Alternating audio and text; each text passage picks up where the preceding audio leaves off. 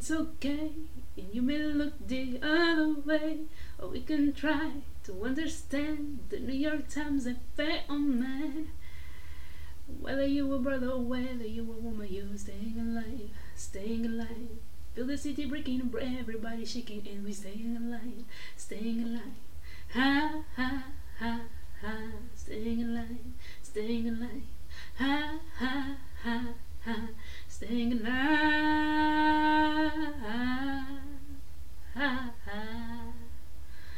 Ah. Será que isto apanhou alguma coisa do que eu acabei de fazer? Por que merda é que o áudio está bué da baixo? O que é que se anda a passar com o meu computador? É mentira, se calhar eu só preciso de estar com o microfone na mão e falar. Long time no see deste microfone, meu Deus! No último tempo só tenho gravado no telemóvel porque a ocasião assim o demanda mas já tinha saudades de estar sentadinha no meu quarto, com o microfone na mão e com o computador ligado à minha frente a controlar aqui a frequência da minha voz linda, maravilhosa, para fazer esta merda. Saudações ouvinte do podcast. Como é que tu estás desde a última vez em que nos encontramos? O meu nome é Caroline Ramos. Hoje é dia 7 de agosto de 2022, são de momento 18 e 20 da tarde e seja bem-vindo ou bem-vinda a mais um episódio do Congresso Botânico. Ai, coisa linda!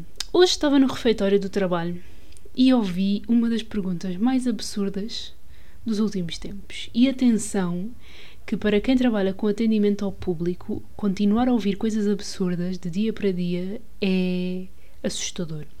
Então, eu estava aqui a servir a minha comida, era eh, eu escolhi arroz de ervilha, com soja, uh, soja texturizada, que parece bem carne picada, mas visto ao longe, e até fiquei bastante orgulhosa de mim mesma por ter conseguido distinguir, mas tive que perguntar na mesma, porque há certas carnes que eu não como.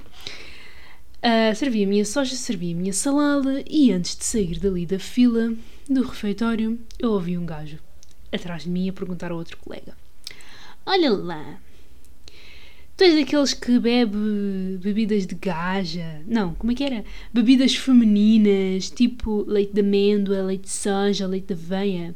Ou és daqueles que bebe leite de macho? E eu fiquei tipo, ah, what the fuck? Primeiro de tudo, existe leite de macho. Eu não sabia que os homens também uh, produziam leite. Segundo, ah, vocês sabiam que supostamente nós não deveríamos beber leite? Porque a partir do momento em que deixamos de amamentar, não há qualquer sentido. Há pessoas que dizem que sim, há pessoas que não. Sinceramente, eu acredito muito nisso, porque lá está, eu acho que o leite mais essencial para nós é o leite que vem da nossa mãe. E quando nós deixamos de beber esse leite, não faz sentido estarmos a, a continuar a consumir leite das vacas. Nós estamos a tirar leitinho dos bezerros só porque queremos leite da vaca. Quando existem N opções, agora em dia, agora em dia, né? Agora em dia, yeah, agora em dia, estamos em dia, é isso mesmo. Hoje em dia uh, existem 30 mil opções de leite, portanto eu não vejo qual é que é a necessidade de estarmos a beber leite de vaca, meu. Ainda por cima, estas novas opções são mesmo boas, são mesmo hum, gostosas. Existem 30 mil opções um, leite de soja, leite de avelã, leite de avelã é muito bom. Leite de avelã sabe a Nutella, assim mesmo, sem dúvida alguma. Aquele saborzinho a Nutella que toda a gente adora. Para quem gosta de Nutella, né? Para quem não gosta, é indiferente. Leite de soja, leite de aveia. Leite de aveia tem a textura que qualquer outro leite não consegue ter. Leite de soja também é bom, apesar de haverem leites de soja e leites de soja. Há leites de soja que têm um sabor assim meio afarinhado e outros que são bem soft e bem bons. Para mim, até agora, o meu preferido é o do Pingo Doce. Mas existe outro que é, acho que é da Alpro, que também é muito bom. Mas esse também só se compra quando está em promoção, né? Porque para se comprar um leite da Alpro, compra-se tipo uma paletezinha da marca Pingo Doce e e estamos bem servidos à mesma. Se, fosse para, se for para morrer, vamos todos morrer e parar no mesmo sítio. Mas eu fiquei bem à toa. E outra coisa que também me deixou à toa foi a situação que aconteceu a seguir, mas que, enfim, não vale a pena referir. Como sempre, eu acho que isto já se tornou um hábito muito feio da minha parte, mas vai ficar uma marca de assinatura. Eu nunca sei do que falar. Aliás, eu sempre sei do que falar quando não estou com o microfone ligado, porque assim que eu ligo o microfone, o meu cérebro tipo desliga completamente. Parece que é um movimento. é uma dança. Um faz uma coisa e o outro faz outra logo a seguir, mas estão ali em acordo. Mas o que, o que me veio à cabeça desenvolver foi sobre amor. Nem sequer sei se faz sentido falar disto aqui, mas acho que vai servir como uma espécie de update dos episódios que eu fiz sobre amor versus romance e os pussies das dating apps. E, e mais o quê? E, e, ter dito que nunca mais ia usar dating apps quando na realidade passei os últimos meses a fazê-lo. Acho que a última vez que eu usei dating apps foi em junho Entretanto, desinstalei em julho porque estava com preguiça. Comecei a ficar muito cansada e cheguei à conclusão há uns dias, numa sessão de terapia, que eu ia desligar-me das dating apps. Um, não digo de vez, mas por enquanto eu tenho interesse em conhecer pessoas pessoalmente, só não sei aonde. Provavelmente em Lisboa, noutro lugar do país, noutro lugar do mundo, não sei não arranjei qualquer tipo de estratégia, nem sequer sei se faz sentido arranjar uma estratégia para conhecer pessoas. Eu acho que é só andar por aí e deixar acontecer. Um, mas, pois, amor versus romance. se nós incluirmos neste, nesta dupla o fator sexo, fica um triângulo bastante interessante. Porque hum, uau, a capacidade que certas pessoas têm de conseguir distinguir amor de sexo é incrível, quero lá chegar, porque fica um bocado difícil. Fica um bocado difícil porque quando. E falo por mim, não é? eu vou generalizar, mas eu estou essencialmente a falar por mim.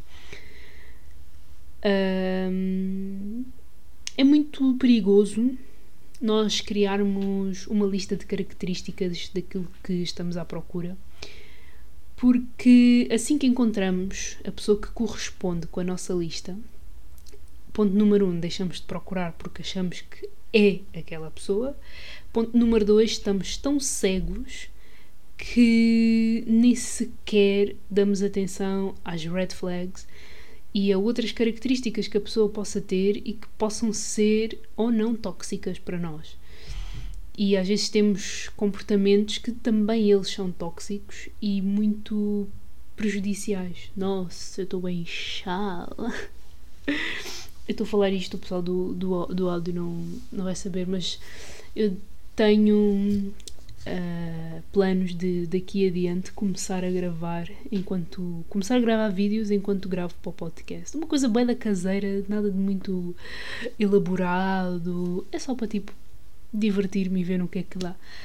Estou muito caseirona, eu estou de, de pijamas, tipo, só de cuequinhas e t-shirt e está a andar. A preto e branco, porque adoro o efeito a preto e branco. Mas, voltando à busca das características eu percebi que é muito perigoso. Claro, é bom ter eh, um, uma ideia do que, que eu quero encontrar.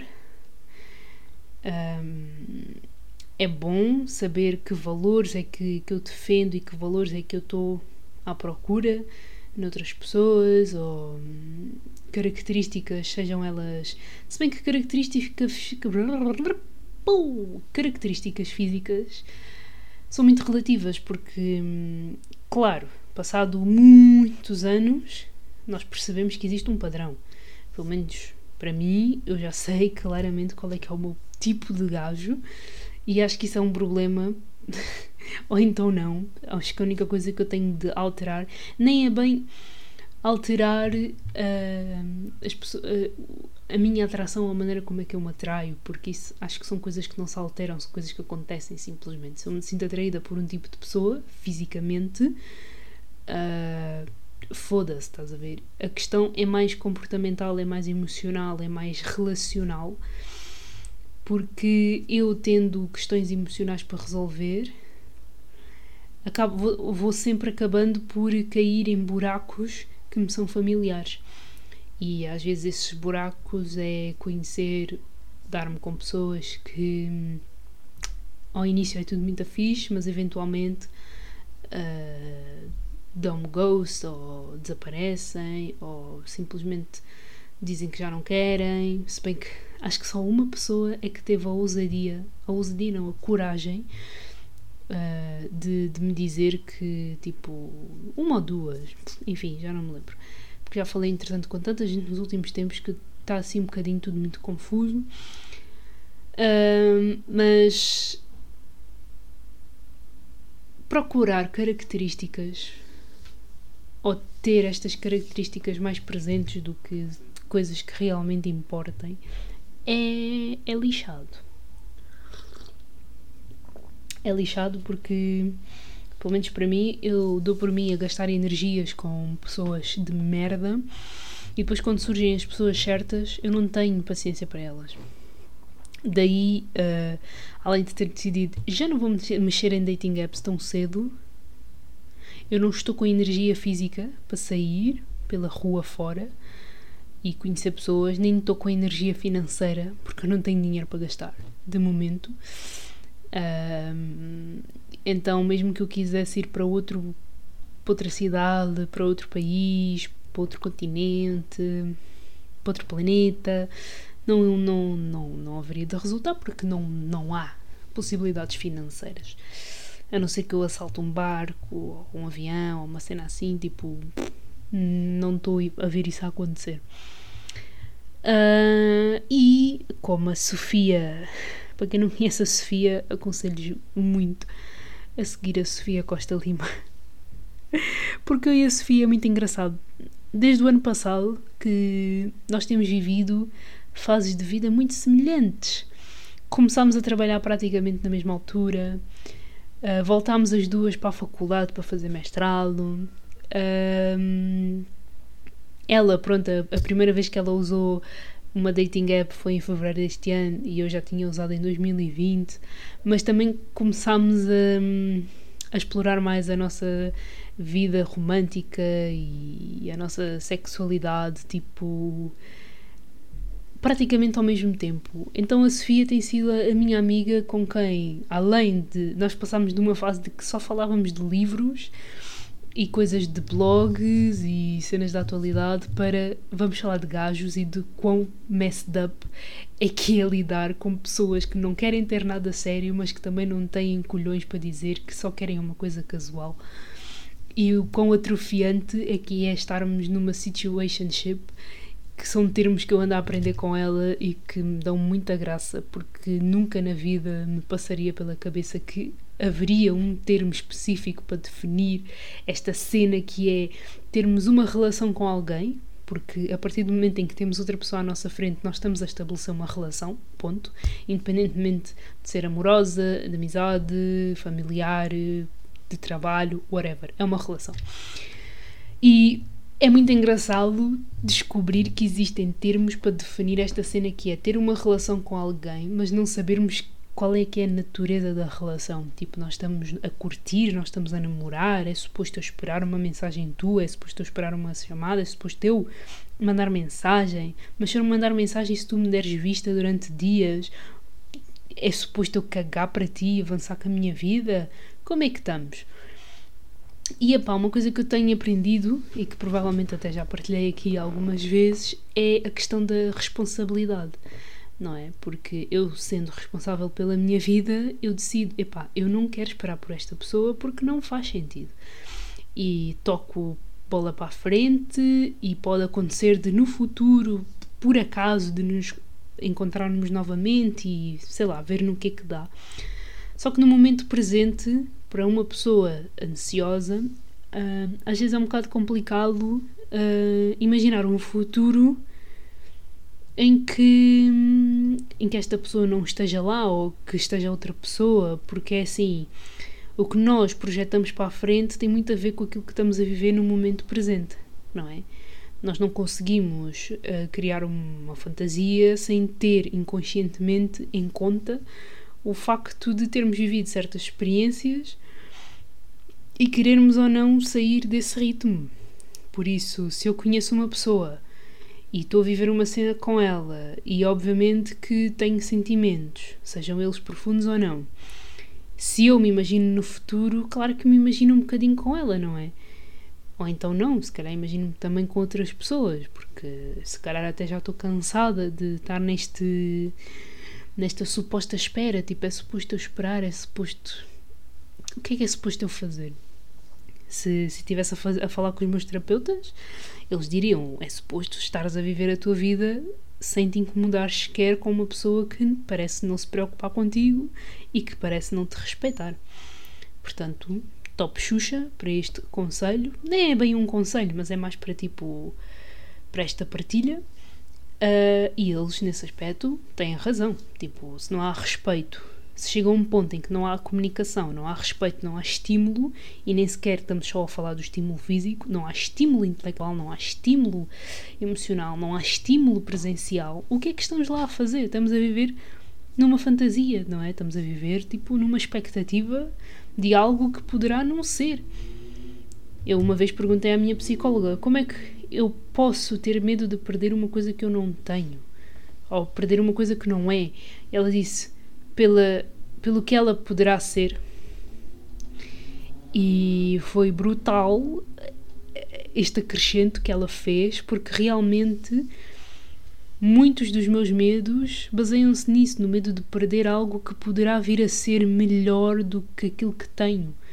Chama-se expectativa, não é? No fundo. E é muito ingrato, chega a ser ingrato.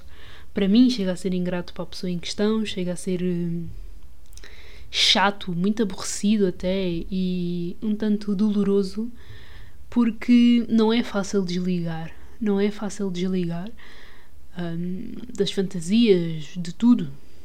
Tipo, o cérebro está sempre em ação. E no meu caso, reflete-se muito fisicamente, porque instabilidade emocional mexe com o sistema nervoso e no meu caso, o meu sistema nervoso faz com que eu engorde. E, e só eu sei como é que é estar com o corpo atual que, que tenho. Tipo, para quem me acompanha sabe que eu tenho estado numa aventura da atividade física e da alimentação, muito por questões de saúde, mas que trazem por resultado um corpo muito mais uh, esbelto, um corpo muito mais musculado, muito mais trabalhado. E epá, são resultados que eu gosto de ver porque nem é só pela questão física, é mesmo pela questão de mobilidade, de, de força, de sei lá, pegar em cenas bem aleatórias e sentir a postura, o peito a abrir, as costas a fecharem-se, o abdominal todo contraído e eu ali toda, hum, nice. O ginásio tem resultado.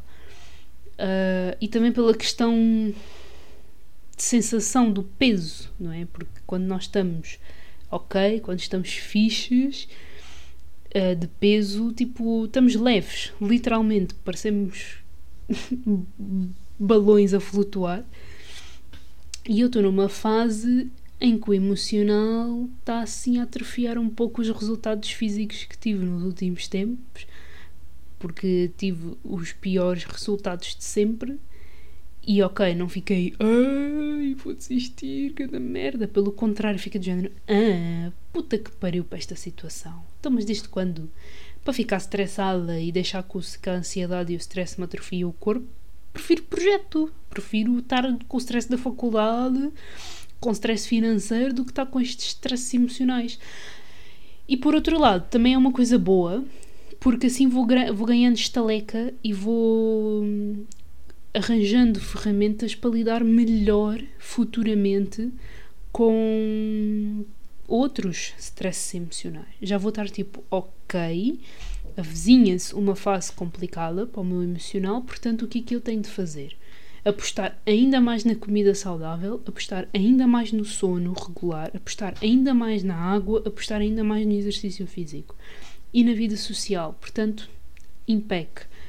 Afastar-me o quanto possível da situação tóxica e arranjar uma solução para tipo para melhorar não é? Agora estou a aprender. Eu sinto que estou numa fase de autoconhecimento mesmo muito profundo, porque as coisas que eu tenho descoberto sobre mim, sobre o meu corpo, a maneira como o meu corpo reage ao stress é bué, what the fuck.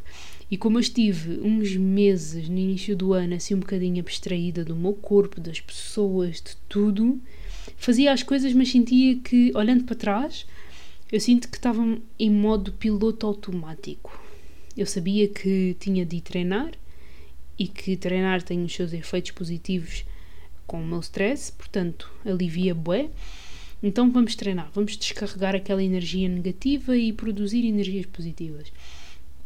Uh, tinha de ir às aulas, tinha de comer e tinha de beber água, embora a quantidade de água só esteja a ser regulada agora durante as férias de verão. Estive assim um bocadinho abstraída, mas tem sido um ano de autoconhecimento. Ainda por cima, perdi aquela que se chama virgindade.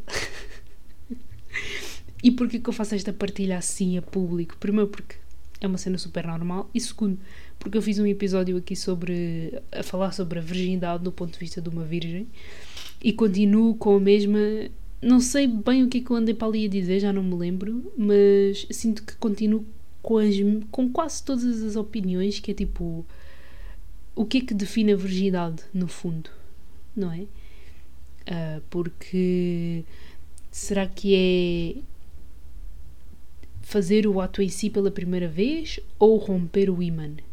Quando já está provado, penso eu, espero eu não estar em erro, porque eu ouvi isto num documentário com bases científicas, o ímã, tal como qualquer outro, outra zona da pele, pode-se reconstituir. Ou seja, o ímã pode romper durante um ato e, passado umas temporadas, pode voltar a fechar. Portanto, se for o ímã que define a virgindade, nós ficamos virgens, tipo, bué vezes na nossa vida, então. Um, por isso, acho que no fundo, no fundo, também dizer virgindade é uma maneira de criar uma gaveta e meter para lá pessoas, porque eu pensei que, ah, experimentando isto, experimentando o sexo, muitos dos meus problemas uh, vão deixar de existir porque vou, vou perceber que sou uma pessoa super confiante e segura. É mentira. Eu acho que quanto mais experiências temos, seja no campo das amizades, amoroso, romântico, família, sexualidade, trabalho, tudo. Quanto mais experiências temos, quanto mais. Em quantas mais situações desconhecidas nos colocarmos, uh, mais inseguros ficamos, porque vêm ao de cima uh, questões que nós nunca na vida pensaríamos que existiam. Ponto número um.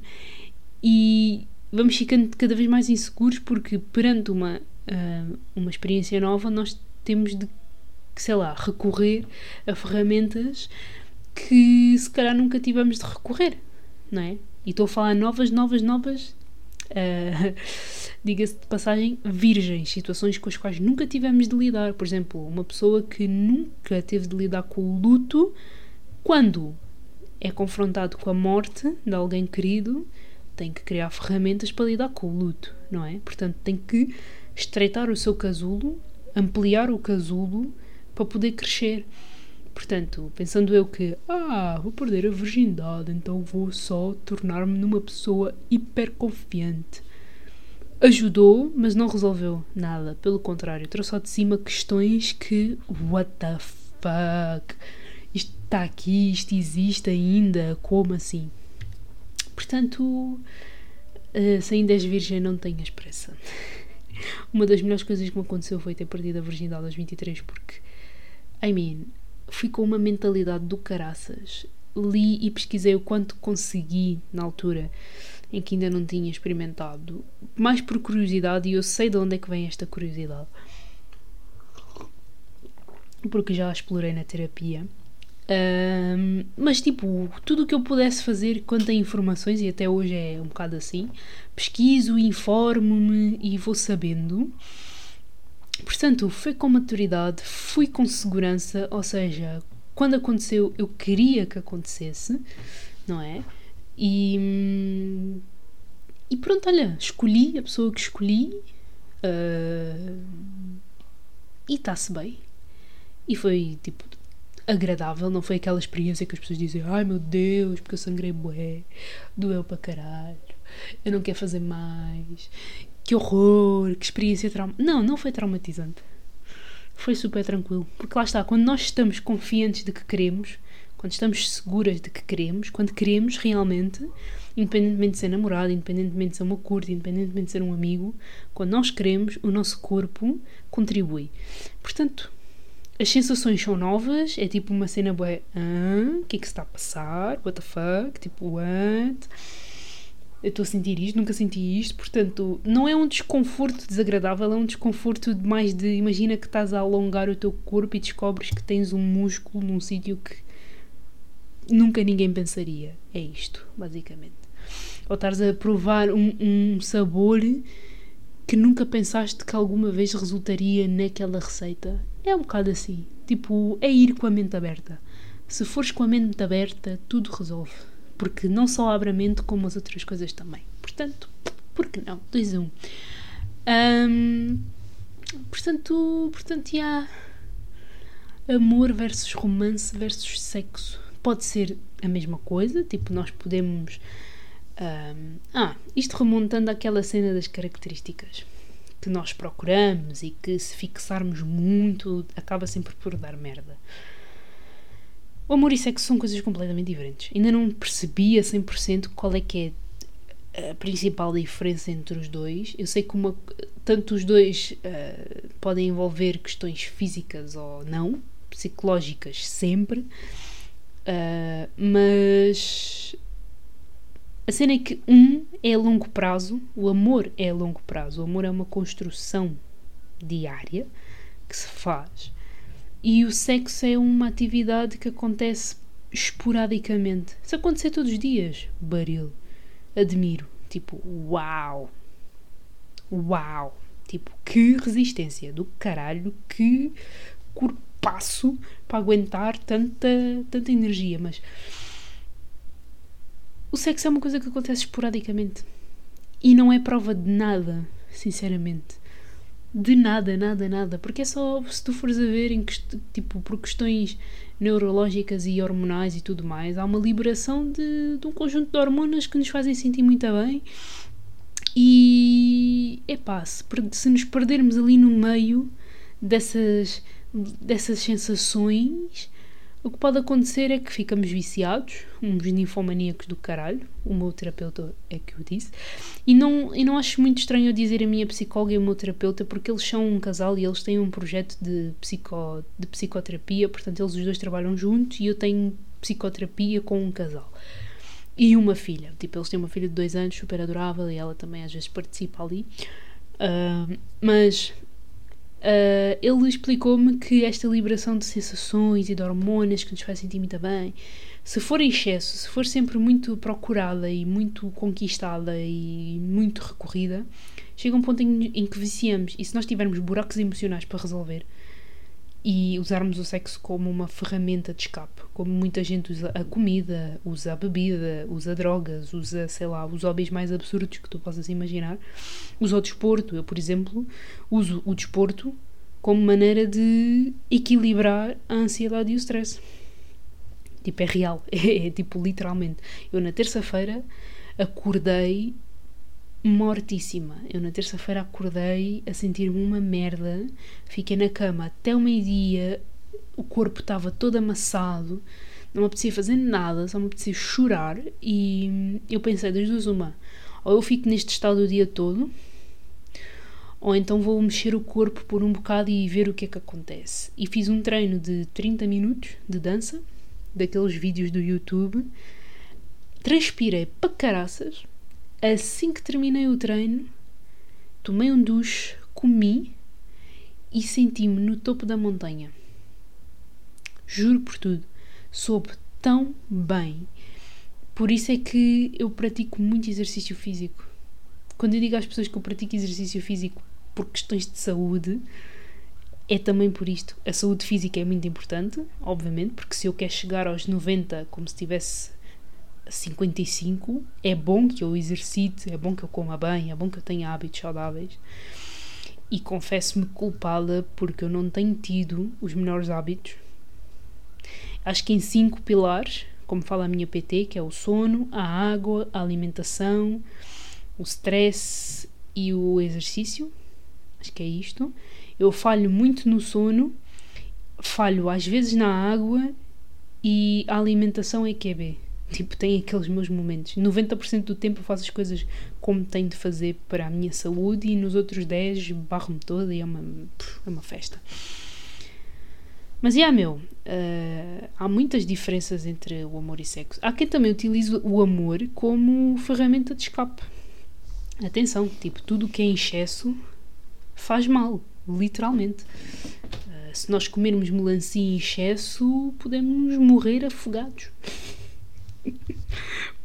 Não sei, digo eu, pela quantidade de, de, água que a melancia tem, mas eu pelo menos sei que a melancia é indigesta, portanto, sempre que comermos melancia, não podemos beber água em cima, porque senão a melancia leva bem tempo a digerir e pode literalmente deixar-nos muito mal dispostos. Uh, com a barriga toda esticada e tipo, não é agradável. Se bebermos mais do que um litro de água em menos de uma hora, ou em menos de um tempo ali qualquer, mas tem que ser em menos de uma hora, mais de um litro de água assim de seguida, nós também podemos morrer porque os níveis de sódio baixam e isso pode causar problemas. Portanto, tudo o que é excesso faz mal. Sexo é bom, é ótimo. Agora, se eu tiver familiares a ouvir isto, é pá, lamento imenso, mas eu tenho 24 anos. Um, e obviamente que as coisas acabam por acontecer. E assim. É uma equação muito, muito, muito complicada. é tudo o que eu tenho a dizer. É uma equação complicada, um, lidar com pessoas é desafiante, principalmente quando são pessoas que nós estamos a conhecer e que não sabemos um piso e que achamos que sabemos, mas não sabemos nada. Uh, pessoas que têm problemas de comunicação, eu não sei porque é que eu vou sempre parar a este tipo de pessoas. Quer dizer, saber até sei, mas tenho mesmo de escancarar os olhos para prestar mais atenção, porque hum, os meus terapeutas são uma benção que eu encontrei pelo caminho, porque é assim, uma vez o meu terapeuta disse-me assim. E uma é psicóloga e outra é terapeuta devido à formação que eles têm. Só, só por isso. Mas uma vez o meu terapeuta virou-se e disse assim: Ai, o que é que ele disse? Agora esqueci-me do contexto da conversa toda. Ai, porra. Ganda break. Então, estava a falar de quê? Espera, calma, eu tenho de lá chegar. Ah, se calhar vou ter que dar ganda pausa e ouvir o que é que eu estava a dizer. É melhor do que estar aqui a boiar na maionese. Já me recordo. Ele disse assim: Pessoas de merda existem em todo lado. Tu vais te cruzar sempre com pessoas de merda. Mas é da tua responsabilidade deixá-las estar na tua vida ou não. Por isso, vão sempre existir pessoas que se vão querer uh, alapar, porque não me está a vir, encostar. Vão sempre haver pessoas que se vão querer encostar emocionalmente, vão sempre querer haver pessoas que vão querer usufruir do emocional dos outros, vão sempre existir pessoas que vão só querer sexo, vão sempre existir pessoas que nos vão fazer mal, mas ao mesmo tempo existem pessoas que também nos querem bem. Existem pessoas que querem partilhar connosco momentos especiais e espetaculares. Existem pessoas que nos vão tratar como seres humanos e que nos tratam como seres humanos.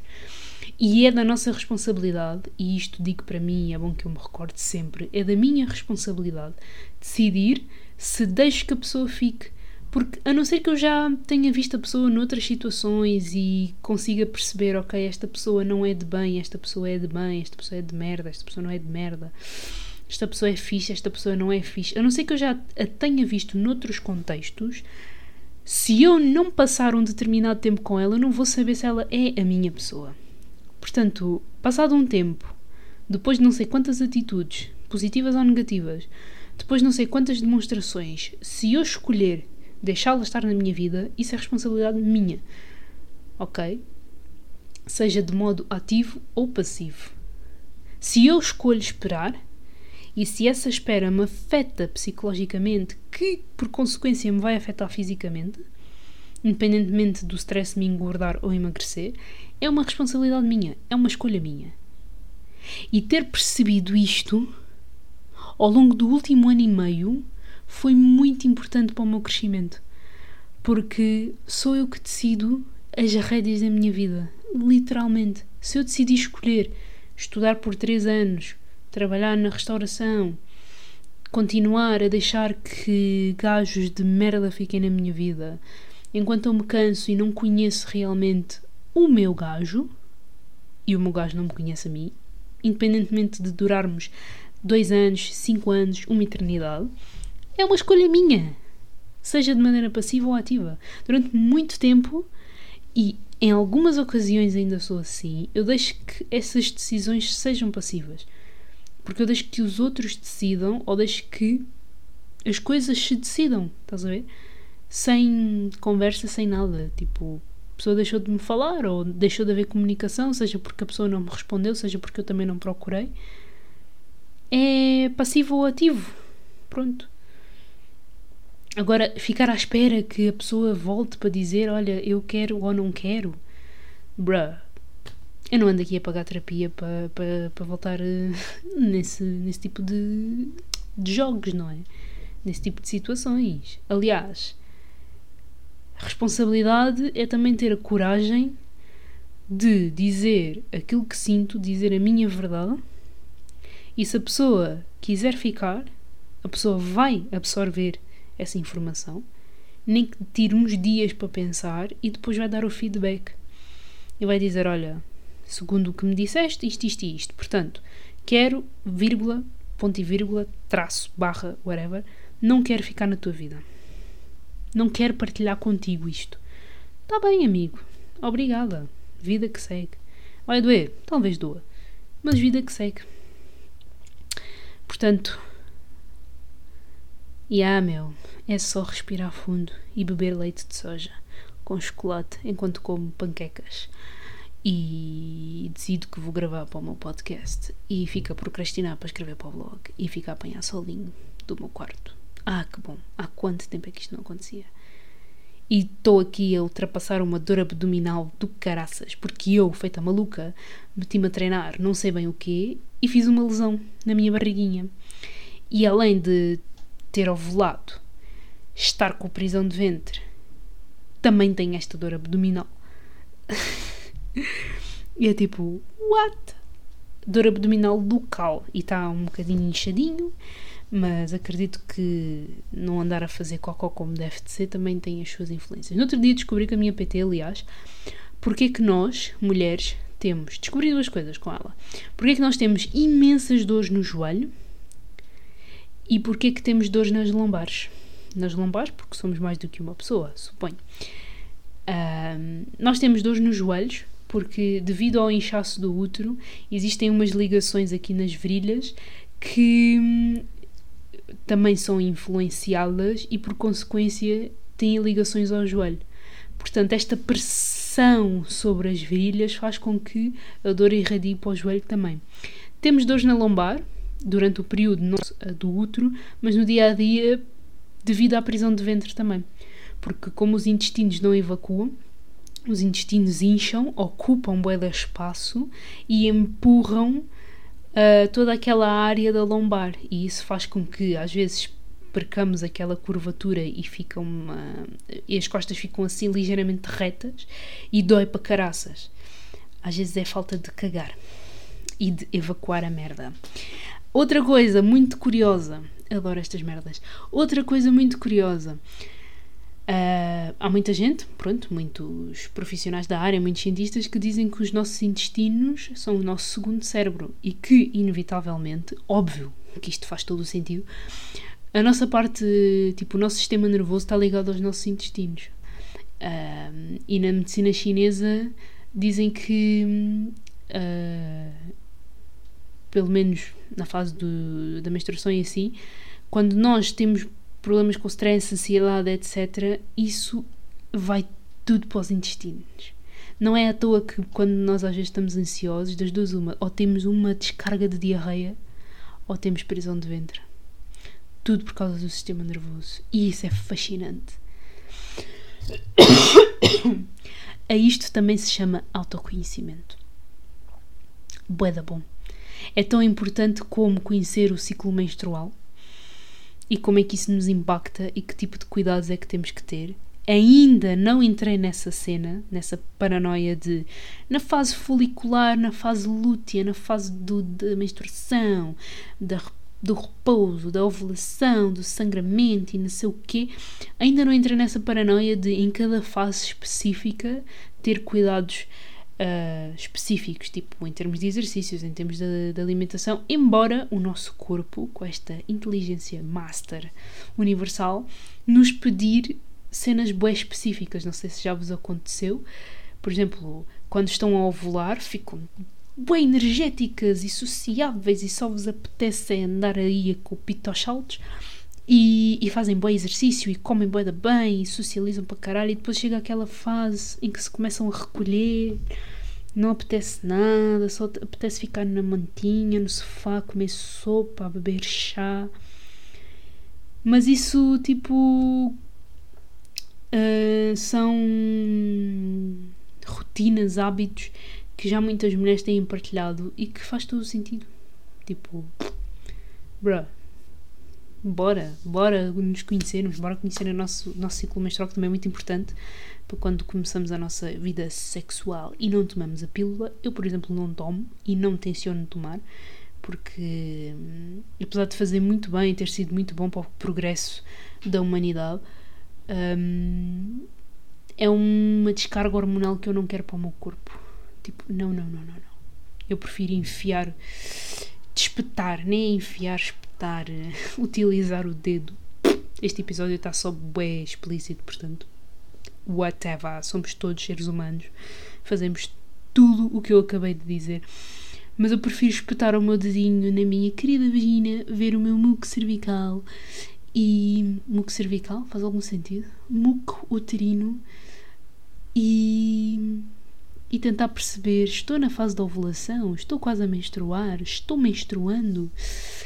Estou-me livrando da menstruação por este mês. Muito engraçado, não só a textura, mas também o cheiro e muitas vezes o sabor. Por isso fica o desafio. Vai-te explorar, vai conhecer pessoas, vai-te conhecer essencialmente. Eu estou nessa fase, estou na fase da autodescoberta. E estou na fase de borboleta no casulo. E o que tiver de acontecer, aconteceu. Enfim, já estou aqui há 40 e tal minutos. Vou parar porque eu só estou a falar coisas à toa agora no final. Mas que fazem todo o sentido e fazem parte da experiência humana. Se uma terapeuta estivesse aqui, diria: Essa gargalhada é de vergonha. E eu ia ficar do género: Como assim? Mas. Mas, yeah. E eu estou a gravar um vídeo há 39 minutos. Nossa Senhora! Ah, e o início do, do podcast vai mesmo comigo a cantar e a ouvir Bee Gees, porque, olha, é um podcast caseiro. É sobre lifestyle, vida cotidiana de uma miúda que se está a descobrir. Ah, e pensar eu que aos 24 ia estar a viver certas coisas. Na realidade, até está a superar as expectativas, por isso não tenho muito a reclamar. Enfim, espero que este episódio tenha feito sentido de alguma maneira, espero que eu não tenha soado muito confusa, como sempre. Qualquer dúvida, questão, partilha, podes fazê-lo através das minhas redes sociais, que no caso são só Instagram e e-mail do blog. Estava aqui a fazer um rastreio de todas as redes sociais que eu tenho, que são quase nenhumas. Uh, podes ajudar o meu trabalho não só ouvindo aqui o podcast, mas também comprando o meu livro, que eu também vou deixar aqui, Diálogos que Nunca Tive, que fala inclusive sobre amores, não de maneira direta, mas mais uma interpretação de todas as emoções e sentimentos que ocorreram ao longo dos últimos anos por pessoas muito específicas. Então aquilo é uma espécie de ensaio emocional uh, sobre o efeito das drogas que são o amor. Ding, ding, ding. Uh, porque quando se torna excessivo, das duas, uma, ou dá para criar arte ou é morte súbita. Uh, como é que também podes apoiar o meu trabalho? Também pelo PayPal, mas eu acho que eu, não, que eu vou ter preguiça para meter aqui o link do PayPal, porque seria através de uma doação mesita que tu achasses por bem fazer, mas acho que se compras o meu livro já estás a ajudar o suficiente. Ajudas mais comprando o meu livro do que propriamente a fazer uma doação. Também podes seguir-me pelo Insta. Porquê que eu estou aqui a fazer publicidade como se fosse uma mega influencer? Um, também podes seguir-me pelo Insta e acompanhar ali uh, o que é que eu tenho feito no verão. Tenho ido muito à praia. Meu Deus, que vida boa! Tenho ido muito à praia, nos últimos tempos não tenho publicado muito, tenho as minhas razões. Um, a Leite não tem muita coisa para publicar. Acho que o Instagram já está cheio de pessoas, então se uma desaparecer de vez em quando não faz mal nenhum, porque das duas uma, ou as pessoas não notam de certeza, ou notam, mas também deixam estar porque a vida acontece. Uh, sem mais nada a dizer, beijinhos e abraços, vemo-nos por aí.